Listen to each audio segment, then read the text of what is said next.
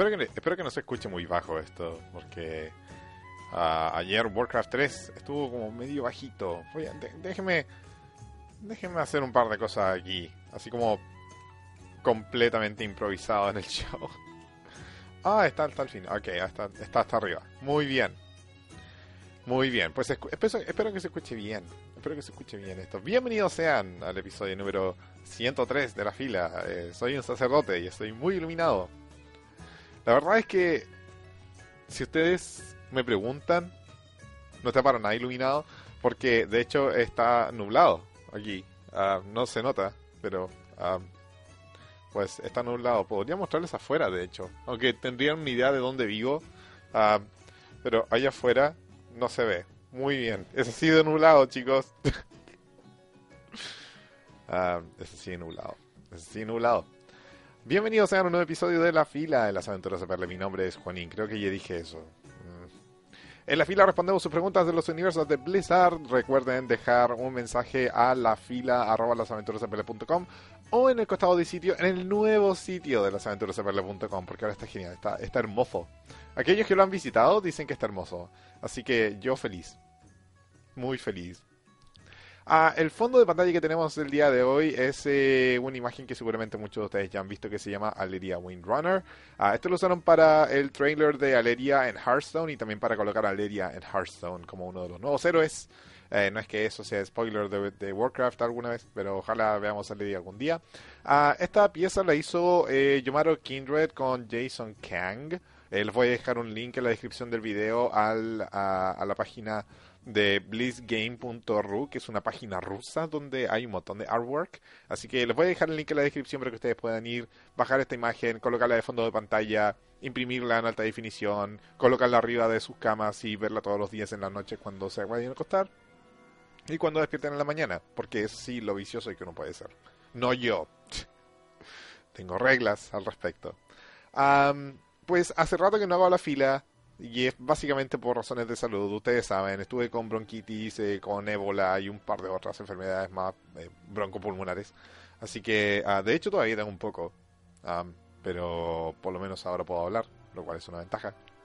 a continuación vamos a hacer un montón de preguntas, por lo menos vamos a tratar de hacer la mayor cantidad de preguntas posible dentro de lo que nos queda de los siguientes 30-35 eh, minutos más o menos, porque eso es lo que vamos, a, le vamos a dedicar al show today, así que Ah, vamos a eso. De partida, la primera pregunta viene de parte de Benjamín Retamal. Uh, mi pregunta es en realidad más que una, y quizá ya la respondí antes, pero me gustaría oírla. ¿Por qué no hay caballeros de la muerte y monjes en Hearthstone? yo creo que no hay caballeros de la muerte y monjes en Hearthstone porque quizás los están haciendo para alguna futura expansión. y pese a que odiaría decir, o sea, odiaría que sucediera esto, pero con el modelo de Hearthstone en el cual ahora están vendiendo héroes cosméticos, eh, yo no podría descartar que en algún momento las clases de Caballero de la Muerte y Monje podrían incluso ser de pago. No creo que suceda si es que las vayan a agregar algún día, pero no me extrañaría mucho que fuese un movimiento. Ahora bien, hay una nueva competencia para Hearthstone en eh, Elder Scrolls Legends. Para todos aquellos que no saben de eso, hay un eh, va a salir un, juego de cartas de, de, Elder Scrolls, que es básicamente Skyrim, para que los que no saben. bueno, es Skyrim más otras cosas, porque Elder Scrolls es como muy grande. Pero va a salir algo de eso y eso es competencia para Hearthstone. Así que si Hearthstone no quiere perder jugadores a Tamriel, entonces eh, va a tener que hacer algunas cosas. Y si eh, en algún momento quieren implementar DK o monje, sería una muy buena idea hacerlos gratis, pero también dar algunos héroes alternativos, digamos, como cosméticos, y que esos se puedan vender.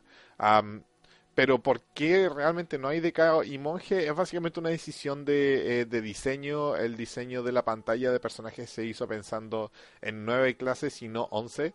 Uh, esa es como en las palabras de Ben Broad. Ah, esperemos que en el futuro a lo mejor hayan más. Eh, a mí me encantaría ver el DK y el monje. Hay muchos eh, diseños hechos por fans y hechos por eh, streamers de diferentes diseños de cómo se podría hacer el DK y el monje en Hearthstone. Y son diseños bastante buenos, son bastante originales. Entonces, vamos a ver qué sucede ahí, yo creo. yo creo que eso sería como lo mejor. Am, pero en caso de que sucediera algún día, lo cual sería genial, sería lo mejor del mundo, ah, por favor Blizzard, hazlo gratis. Y entre paréntesis, para todas las personas que hayan derrotado a 100 enemigos en la historia en Hearthstone, eh, van a poder sacar una montura nueva en Heroes of Storm. Se demora un día en llegar, pero si ustedes sacan el logro en Hearthstone, denle un día para que llegue la montura y es una montura de carta de Hearthstone. Seguramente la vieron en algún video por ahí. Ah, junto con eso, la siguiente pregunta es bastante larga, pero entiendo que quieres revivir a la muerte con energía vil. Ah, ¿Qué opinas de una historia así? Eh, dicen que dirás como que eh, a la negra o a la muerte recién murió y esas cosas. Me, me imagino que es a la muerte porque no hay ninguna a la negra. A la negra es solamente el nombre de la guarida. Pero no. no, la, la verdad, no es porque a la muerte haya muerto hace poco, sino que porque a la muerte explotó en, eh, explotó en papel celofán. La siguiente pregunta viene de parte de eh, David Poblete. Mi pregunta es por qué los de Blizzard no actualizan la medida de para mandar los seguidores desde el celular a hacer misiones de repente me da flojera meterme con todos mis personajes para hacer todas las misiones de seguidores. Ah, paréntesis, por favor usen puntuación porque de repente leo los mensajes y es como, ah, ¿dónde está el, sentido? Pero entiendo la pregunta. Am, Yo creo que tiene que ver un poco con el hecho de que la fortaleza no va a ser un, eh, un elemento que va a, eh, digamos, eh, trascender a otras expansiones. ¿ya? Eh, puede que algunos elementos de la fortaleza, así como eh, elementos teóricos, así como el sistema de los seguidores, el hecho de poder construir cosas o implementar cosas en un sector específico, puede que eso se implemente en el futuro de otra forma, pero no necesariamente nos vamos a llevar nuestra fortaleza de Draenor hacia Azeroth. Eh, así que como no es un elemento de gameplay que se vaya a extender en el tiempo, eh, yo creo que no, no, no, no vale la pena en realidad tener la- eh, eso en la armería móvil. Am, porque en ese caso, pues, eh, míralo de esta forma. Mucha gente reclama que eh, lo único que hay para hacer ahora en el 6.1, antes de que salga el 6.2 la próxima semana, es que, eh, bueno, básicamente entras al Garrison y recoges todo. Entonces, si lo haces desde tu dispositivo móvil, ¿para qué querrías entrar al juego si solamente haces eso? Entonces, es, ese es también un, un problema y es una razón también por la cual Blizzard no quiere hacerlo, porque si hacen eso, es por un lado un incentivo menos para que la gente entre al juego realmente y por otro lado es, eh, digamos, un incentivo para que la gente se acostumbre a cosas que a lo mejor no van a durar y que eventualmente se van a sacar de la armería móvil de todas formas, ¿ya? Ahora bien, la armería móvil no es la mejor aplicación de todos los tiempos, yo creo que se le pueden hacer más cosas todavía, yo creo que te puede entregar un montón más de información de la que te entrega ahora y creo que incluso puede dar un mejor manejo, por ejemplo, de la hermandad, que es una que es de hecho como la herramienta para la que lo uso yo. De repente la gente de la hermandad no sabe, pero yo me meto con otros personajes y estoy así como en, eh, en chat remoto y ellos no saben. Bueno, ahora van a estar más atentos, pero a eso. Am, pero yo no confiaría mucho en que pusieran elementos del Garrison en la armería móvil. Así que, sorry.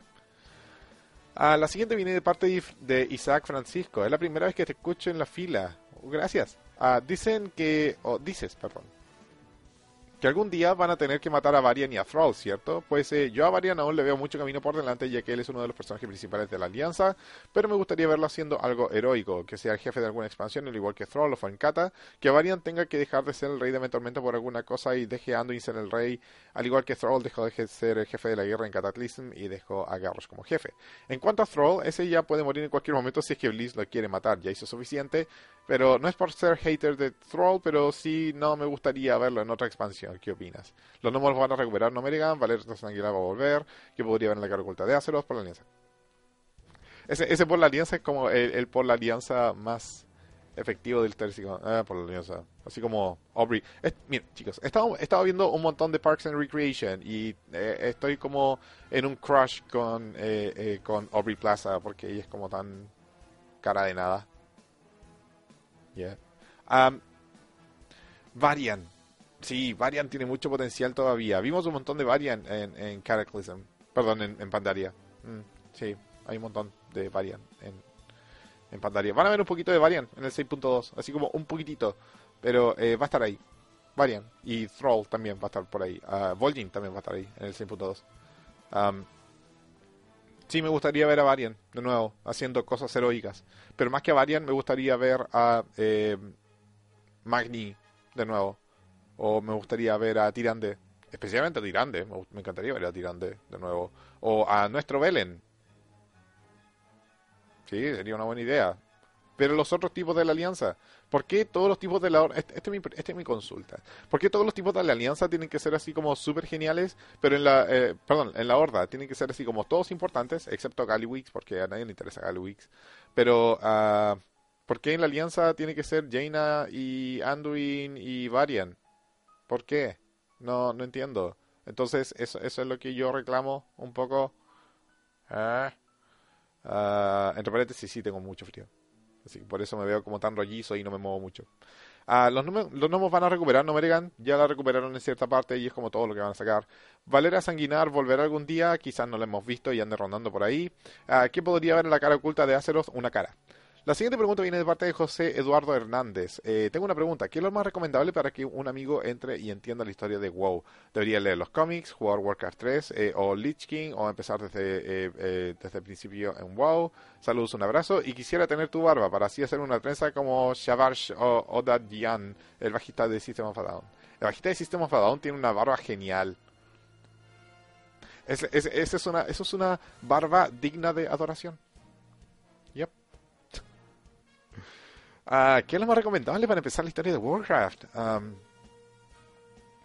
bueno, si tu amigo puede esperar, yo me esperaría hasta la película de Warcraft del próximo año y de ahí empezar a sacar las diferentes cosas.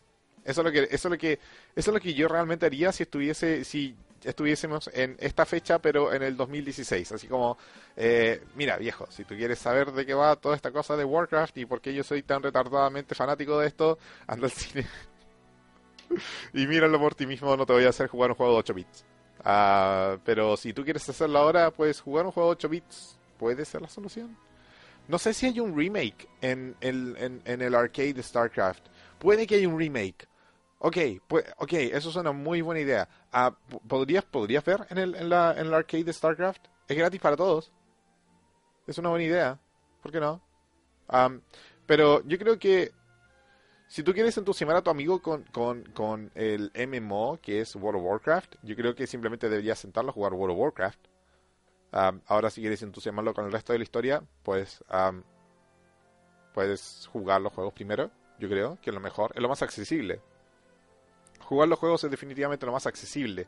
Ah, la historia se presenta de, una buena forma, no de la mejor forma, pero, pero sí, se presenta de una muy buena forma en los juegos. Así que yo que tú eh, obligaría a tu amigo con un revólver en la cabeza que jugara eh, WoW por un tiempo y después cuando quiera saber más que juegue Warcraft 3 o que juegue Warcraft 2 o Warcraft 1 eh, o que lo busque ahí en el em, en el arcade de StarCraft porque seguramente algún ñoño hizo el, el, port. Pero, pero eso es lo que yo recomendaría en realidad. Empezar a jugar WoW nomás y de ahí escalar hacia arriba, hacia abajo. Así como, ¿quién es este tipo? Porque es importante. Eso es bueno hacerlo. Siempre en realidad. incluso cuando uno juega WoW, de repente uno desconoce muchas cosas que sucedieron en otros en otros juegos o que sucedieron en libros. Entonces, eh, todas esas cosas están ahí para indagar.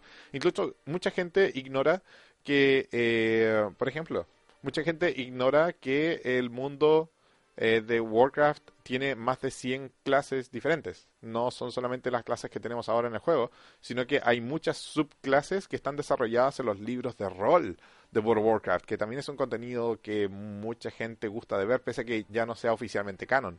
Ah, pero es un contenido bastante interesante de revisar y que te dice un poquito más sobre la historia de Azeroth. Así que sí, es, es, eso también. Es muy extenso. Pero yo creo que hay que empezar a tomarlo como despacito al principio, porque un, una avalancha de información nunca, nunca es bueno. La siguiente pregunta viene de parte de Uriel y esta la mandaron a través del sitio web nuevo de las aventuras de Muchas gracias por visitarnos, Uriel. Ah, acabo de comprarme WoW y una de las cosas que más me gustan son los diseños de los tiers. Me encantan, sí, a mí también. Uh, mucha gente estaba reclamando sobre el último tier. A mí personalmente, el tier de cazador me encanta. El del, el del tier que viene ahora en el 6.2, especialmente me gusta el color que tiene para el Elite Season. Eh, que es moradito. No me los otros colores me gustan también, eh, pero me, gusta especialmente lo que hicieron eh, con, con el cinturón. Me gusta mucho el cinturón. Ah, acabo de comprarme WoW y una de las cosas que más me gustan son los diseños de los tiers. Y si me preguntaba cómo puedo conseguir los tiers de otras expansiones como Cataclysm o Burning Crusade. Y saludos desde México. Gracias a ti. ¿Cómo puedes conseguir esos eh, tiers? Ah, simplemente tienes que ir a sacarlos. Si eres de nivel 100, eh, Burning Crusade debería ser como a ti misma o mismo en un supermercado comprando galletas. Bastante simple. Y eh, para Cataclysm ya eso es como pasear un perrito en realidad, pero no es para nada complicado. Si eres si estás en nivel 100, no se te debería ser complicado para nada, así que puedes hacerlo. Ah, va a requerir un tiempo, eso sí, porque obviamente cuando tú vas a una raid, eh, todos los ítems que pueden salir de los jefes eh, tienen como un porcentaje de caída. Así que eh, ah, no necesariamente vas a ir una sola vez y vas a sacar todos los ítems que quieres, sino que vas a tener que ir repetidas veces, así como para poder encontrar ese ítem específico que es justamente la tonalidad específica que necesitas para que hagas juego con tus brazales. La siguiente pregunta viene de parte del Lobo Dragón Licontro. Es un excelente nombre. Quiero ver ese carnet de identidad. hola, he estado siguiéndote desde hace un par de semanas. Ah, gracias, Lobo Dragón. Voy a dar mi opinión. En mi sentir personal, Warlords of Draenor es un cúmulo de ideas buenas mal ejecutadas, lo que diferencia de un exista otra maestra, ahora maestra, perdón, pero el tiempo y expansión fue una idea, pero se ha desinflamado. Mi problema original cuando sacaron monturas voladoras dejaron de ser, eh, deja de lado las monturas normales. Eh, ya nos han acostumbrado a esta son utilidad para el farmeo o rápido cruce de un territorio. Eso de la prohibición del vuelo funciona cuando tienes intenciones actualizadas con cierta regularidad eh, sobre la zona. Mejor puesto sistema de licencia o escuela de vuelo. Poder utilizar motora voladora cuando cumpla cierto requisito en cierta zona. Se requiere regules eh, o limitarla, no prohibirla. Se tiene que ser importante la motura terrestre y exploración sin, sin eliminar la otra prohibición. Eh, funcionan en Cataclysm, no en una zona de expansión, nadie va a visitar en su vida, más que para un level up y farmeo, cuando saca la siguiente. Esto es más ridículo cuando te regalan monturas voladoras con expansión y, banda final de un jefe da una. Zonas como Raga Norte, Bandaria, Draenor, Outland funcionan al inicio de expansión. La ciudadela está mal ejecutada, es disonante y crea una rotura en el espacio, perdón, en el concepto de la prohibición del vuelo. Como se ha visto en Assassin's Creed, rompe la economía, los edificios profesión tenían que ser un apoyo secundario, funcionando edificios solo conseguir mejoras sub árbol propio habilidades o tener recursos limitados según eh, al final del día la ciudad de, motivar la exploración. Sí en eso estamos de acuerdo. Ok aquí hay dos problemas grandes que menciona Lobo Dragón y que yo creo que eh, de partida se solucionan en el parche 6.2 de cierta forma a lo mejor no de forma completa.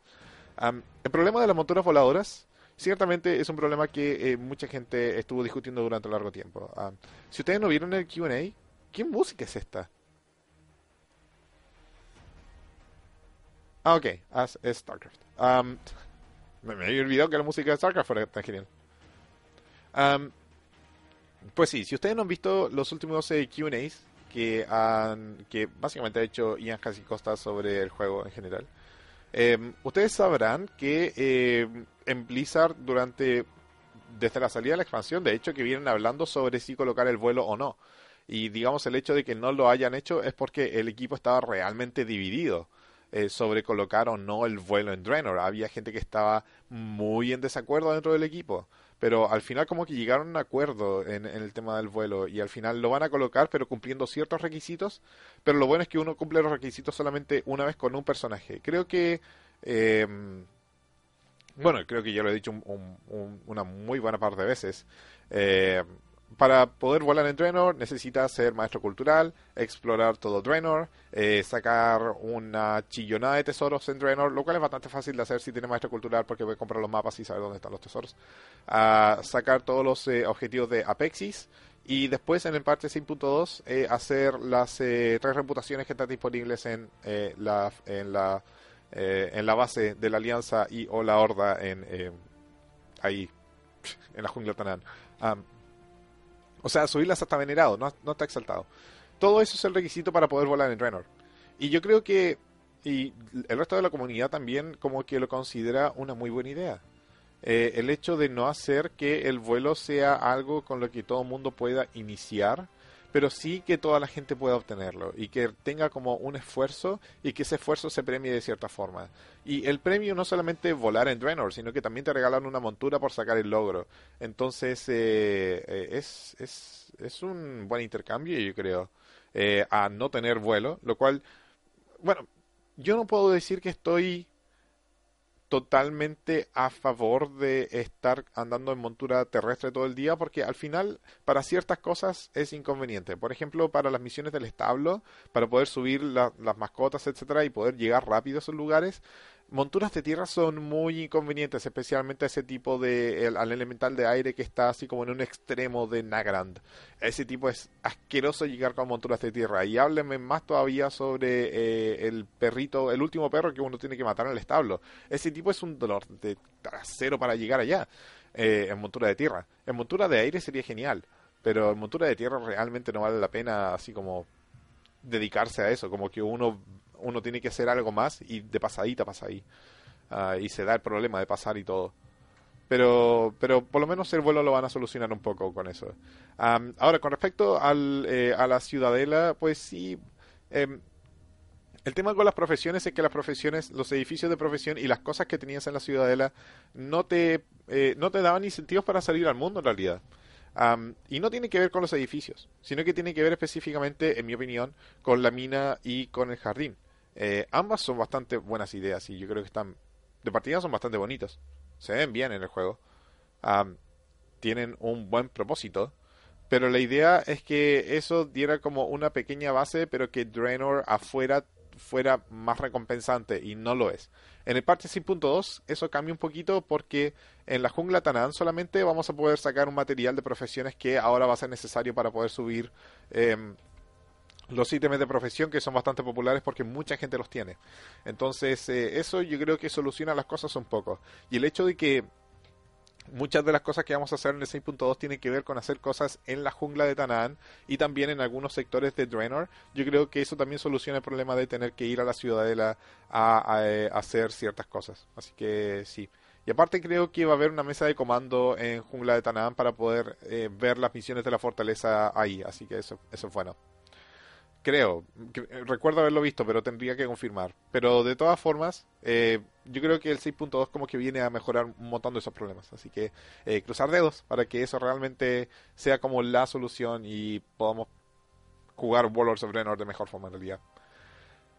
Esa fue una respuesta muy larga. La siguiente pregunta viene de parte de Francisco. También la mandó a través del sitio web. Muchas gracias, Francisco, por visitarnos. Eh, esto me pasó el 30 de mayo. Yo andaba subiendo enchanting en mazmorras y cuando entré a la mitad de las tres mazmorras, las banderas son las mismas que encontramos en Minas Machaca Sangre. Este fue infernal. Perdón, Cresta fue glacial. Ah, mi pregunta, si nosotros al invadir hacemos que se repita la historia del logro es para decirnos gracias por detener a Garros, ¿repetiste la historia?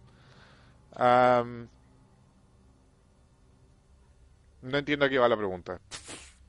Ah, no, la verdad no entiendo qué, a qué va la pregunta no, no entiendo qué va la pregunta. Mina Machaca Sangre. ¿Por qué tres banderas? todavía no entiendo qué va la pregunta. Ok, puedes hacer la pregunta, puedes repetir la historia y hacer la pregunta mejor, pero creo que tiene que ver con, eh, con digamos, como, como Warlords al final es como un ciclo interminable de repetir las mismas cosas una y otra vez. Y yo creo que tiene, tiene un poco de verdad en ese sentido. O sea, toda la historia pinta como para que la horda al final sí sea dominada por Gul'dan de una u otra forma. Ahora, ¿cuál va a ser el, destino de Gromash? Esa es otra cosa. Yo creo que eso se va a resolver dentro del parche. Y no quiero no quiero adelantar cosas y tampoco quiero poner ideas en la mente de gente porque realmente yo no sé cómo termina el parche. Eh, la pelea de Archimond, pese que hay algunos personajes presentes en la pelea de Archimond, creo que viene a preguntar al respecto eh, más adelante. pese a que estaban esos, esos elementos ahí, no necesariamente se ve como una cinemática, etcétera. Así que eh, no se sabe realmente qué pasa después de la pelea con Archimond en el parche 6.2. La siguiente pregunta viene de parte de eh, a través también del sitio. Muchas gracias por visitarnos hola Juanín, saludos y felicitaciones por los capítulos más 100 de la fila. Recuerdo cuando salió el primer episodio, sí, aquellos tiempos, cuando la fila, eh, la fila originalmente, para los que no saben, era un artículo que salía en el website. Y después me dije, espérate un tipo, eh, esto, esto puede funcionar mejor como video, esto puede funcionar mejor como podcast y lo empecé a hacer. Y aquí estoy. Mi pregunta es sobre qué héroe de cualquier universo de Blizzard te gustaría conocer en el Nexo que aún no haya salido o haya sido anunciado. También quería agradecer la idea de los MP3, me ahorras el trabajo de convertirlo mientras los escucho en el gym. O si esos tipos creen que estoy escuchando algún tipo de música energética o épica. Un abrazo desde México. Un abrazo para ti también, Kroll. Ah, no puedo creer que escuches el podcast en el gym. Ese es como el, Bueno, hay muchos lugares extraños donde escuchar la fila. Podrías escuchar la fila en una disco. Yo creo que eso sería bastante extraño. Eso es un buen desafío. Yo creo. ¿Qué héroe de cualquier universo de Blizzard me gustaría ver en el Nexo? Oh, qué difícil pregunta. Es una pregunta muy difícil porque hay demasiados personajes en todos los universos de Blizzard. Pero ¿sabes qué? A mí me gustaría ver más que nada por, eh, por la conexión que yo tengo con Blizzard desde, digamos, desde que yo era niño. Eh, el primer juego que Blizzard que yo jugué fue Blackthorn. Y me encantaría ver a Blackthorn de Super Nintendo, sí, el tipo de Super Nintendo, y que el tipo se mueva como se mueva en el Super Nintendo. Eso sería lo mejor. A mí me encantaría que fuera así. Onda que pudiera buscar como una pared o esconderse detrás de un, eh, de un pilar y volverse invisible, por ejemplo. Eso sería como muy genial. no sé si vayan a implementar a Blackthorn algún día pero me encantaría verlo, eso sí. O si no, eh, uno de los datos de Rock'n'Roll Racing, eso también me gustaría verlo. Pero más que nada Blackthorn. Blackthorn yo creo que es... Eh, Blackthorn podría ser una muy buena adición al, Nexo, yo creo. Porque teniendo ya los, eh, los Vikings, se abre como la puerta para poder colocar a Blackthorn ahí. O Black Hawk, como se conocía en Europa. Ah, la siguiente pregunta viene de parte de Yago Soro. Eh, aunque me interesa más el lore que el competitivo, ¿qué significan los colores del equipo? Que sé que son para catalogar si son épicos y cosas así, pero aún así no sé cuál es cuál. No estoy muy seguro a qué va específicamente la pregunta, pero voy a tratar de responderla de dos formas diferentes. El equipo se eh, desarrolla a través de diferentes niveles eh, de, de, calidad y la calidad de un ítem en la mayoría de los juegos se determina por colores. Siendo por supuesto el color gris estándar, digamos, en, en, los videojuegos. El color gris es un ítem basura que no te sirve para absolutamente nada. El ítem de color de palabras con color blanco te sirve para algunas cosas, te puede servir así como una pequeña base. y de ahí para adelante los ítems que son infrecuentes, eh, raros, épicos, legendarios, etcétera, etcétera, etcétera. Va escalando para arriba. Y básicamente esos colores están ahí para hacerle saber a la persona este es un ítem que tiene una frecuencia de caída mucho menor a este otro ítem. Por supuesto, algunos ítems verdes pueden tener una posibilidad de caída mucho menor que algunos épicos, pero uh, los épicos al final te caen menos, pero te sirven más que los verdes que te caen menos y te sirven menos. ahora bien, con respecto al parche 6.2, porque en el parche 6.2 hay una pequeña controversia con respecto al arte de las armaduras. Ah, porque es un solo diseño de armadura, pero los colores cambian con, eh, con respecto, digamos, a la dificultad. Eso es más que nada una decisión artística,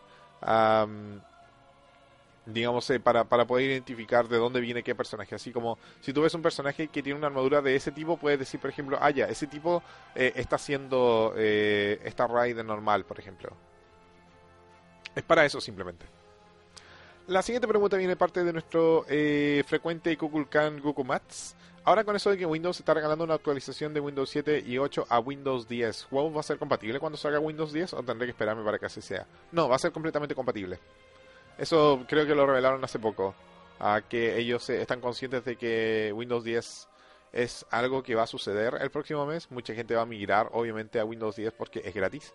Ah, y se ve bonito en realidad. Yo, yo, de hecho, estoy pensando seriamente en migrarme a Windows 10, por lo menos en el notebook, no sé, en el PC grande pero Blizzard creo que ha, dicho que los juegos van a estar disponibles para Windows 10 y para Windows, eh, perdón, para DirectX 12. Creo que va, a haber una actualización ahí. A lo mejor no al principio, pero sí eventualmente van a ser, eh, digamos, eh, adaptados a Windows 10 y DirectX 12. La siguiente pregunta viene de parte de Bergkamp. comentario respecto a lo que dijiste en un video anterior de la fila. No mundo no fue abandonado por la luz, sino que hubo una explosión o neblina roja que lo despojó de la luz eh, de la luz, provocando la pérdida de sus poderes. Si no me equivoco, fue Gil'jaeden el causante de esto. Ah, hasta donde yo he investigado, que en realidad no es mucha realidad, pero hasta donde yo he investigado, eh, la neblina roja viene de parte de los Arakoa. Ah, pero puede ser Gil'jaeden también, quién sabe. Pero la cosa es, al final, Nobundo perdió su conexión con la luz y ganó su conexión con los elementos, que fue como una victoria más que una derrota en realidad. Eso es como lo importante. Cambiando de tema, ¿cuál crees que sea el arma más fuerte de las siguientes mencionadas? Frostmourne, Ashbringer, forjada a partir de la esencia de un aro según bien personal, o el hacha roja de Broxigar, creada por Malfurion, Ronin y el mismo Scenarius, eh, tomando en cuenta que el hacha... Eh, eh, un solo, con, el hacha un solo orco hizo ñicos a cualquier demonio que se le cruzaba en el camino, sin olvidarnos tampoco del rasguño que le prominó a Sargeras. Sí, o sea, si, si tú pones Frostmourne versus Ashbringer, uh, obviamente Ashbringer va a salir ganador ahí porque ya vimos lo que pasó. Pero si tú pones el hacha roja enfrente de los otros dos, es como. no creo que Ashbringer le pueda pegar un rasguño a Sargeras. Así que. Uh, la pregunta fue como innecesaria. Todo el mundo sabe que el hacha roja es como más poderosa que las otras. Ahora esa hacha se destruyó completamente. Así que no vale mucho la pena hablar de eso. Hmm. La siguiente pregunta viene de parte de Aurus. ¿Crees que Blizzard dejará de incluir los discos en la caja de los juegos porque ya no tienen utilidad? No. Mira esto. Esto es el paquete de inicio de Heroes of Storm. Y yo aprecio mucho esto. ¿Sabes por qué? Porque el día que yo formateé este computador, después de dos años y medio sin formatearlo, yo voy a necesitar esto. Porque yo no voy a esperar una hora a que se descargue el juego. No, no. Yo voy a usar esto. Y por eso a mí me gusta tener las cajitas, digamos, porque, punto uno, las cajitas son de utilidad porque son decorativas. Especialmente las cajitas de, eh, edición de coleccionista, a mí me encantan, se ven bien, son decorativas, se ven súper bien en mi estante de Blizzard que está ahí junto a la ropa sucia que todavía tengo que sacar. y eso que está en la oficina de trabajo, porque hay ropa aquí. No voy a mostrar. Pero, pero de partida se ven bonitas. O sea, eso, eso es innegable. Las cajas se ven bonitas, ¿ya?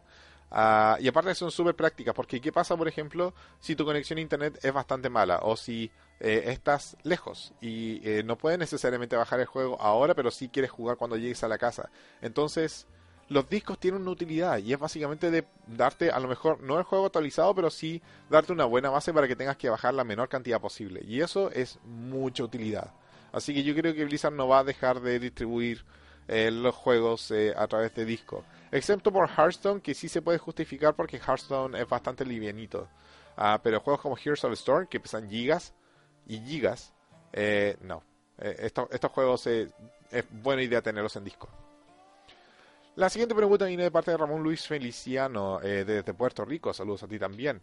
Ah, si el equipo de Hearthstone tuviera que sacar el Caballero de la Muerte y te llamara a mí, si llamara a la Juanín Línea pidiendo mi opinión sobre estos tres héroes, ¿cuál recomendarías y por qué? Coltira teje muerte para la Horda, Sazarian para la Alianza, gracias, ese es el nombre, o Darion Morgraine. Yo creo que Darion Morgraine sería como la solución, porque de partida ninguno de los bebés de la Alianza y la Horda eh, pararía de llorar si uno eligiera a Coltira o a Zazarian. Habría mucha gente reclamando los foros, habría mucha gente llorando y haciéndose harakiris, lo cual es bastante estúpido, porque el harakiri es bastante cobarde. Eh, entonces, eh, Darion yo creo que sería lo mejor. Y me encanta insultar a la gente cuando eh, son fanboys de la Alianza y la Horda y se quejan porque tienen más representación que otros. Deal with it. Darion Morgraine, porque tiene más historia. La siguiente pregunta viene de parte de Carlos Ramsés. esta pregunta es enviada a través del sitio web. Muchas gracias. soy Carlos Tutankamón. Wait, what? Ramsés o Tutankamón? Choose your destiny. Ah, ¿Qué clase te gustaría ser? Cazador. De hecho, me encantan los arcos. Si pudiera comprarme un arco, me lo compraría. Y de hecho lo voy a hacer algún día. Y me encantaría aprender arquería. Eso. Yo, siempre he jugado cazador en todos los juegos. Hay, algo que me llama la atención de los arcos. Como que es... Lo encuentro noble. Hmm. Lo encuentro noble, lo encuentro práctico. Uh, porque no puedes cazar un alce con una espada, pero es más fácil cazar un alce con un arco. Bueno, con una flecha. Pero, ¿se entiende? Ah, y número dos, si tuvieras que ir a Azeroth y conocer a Perle, ¿qué harías con ella? Yo creo que ah, hay mucha historia que tengo que escribir, viejo. Pero si algo puedo decir de la personalidad de Perle es que a ella le gusta, eh, digamos a ella no le gusta así como tomar vino, pero sí le gusta probar vino y comer queso. Así como picar quesitos y cositas así. A ella le gusta eso. Probablemente le invitaría a degustar vino. Sería una buena idea. A degustar vino, volar en pájaros. y. No sé, una hamburguesa. La siguiente pregunta viene de parte de Lord Casi lo leo como Lord Manco. Sorry, Lord Marcos. Ah, Juanín, me hice un pícaro y nunca tuve uno. ¿Qué nacionalización, me, eh, perdón, qué spec yo creo que sería eso? ¿Qué spec me recomiendas eh, para PvP o para PvE? ¿Y cómo es eso de que viene misión en Warlords que quieren despertar al innombrable? ¿Qué opinas? Eh, no, no quieren despertar al innombrable, no te preocupes. El innombrable es eh, Volvar. Ustedes saben por qué. Ah, voy a contestar esa pregunta más adelante. Ah, ¿Qué spec me recomiendas para PvP y para PvE? La verdad no sé, no juego, no juego pícaro. Voy a buscar. A ver, uh, best spec for uh, Rogue PvP. Perdón. Y que sea reciente, please.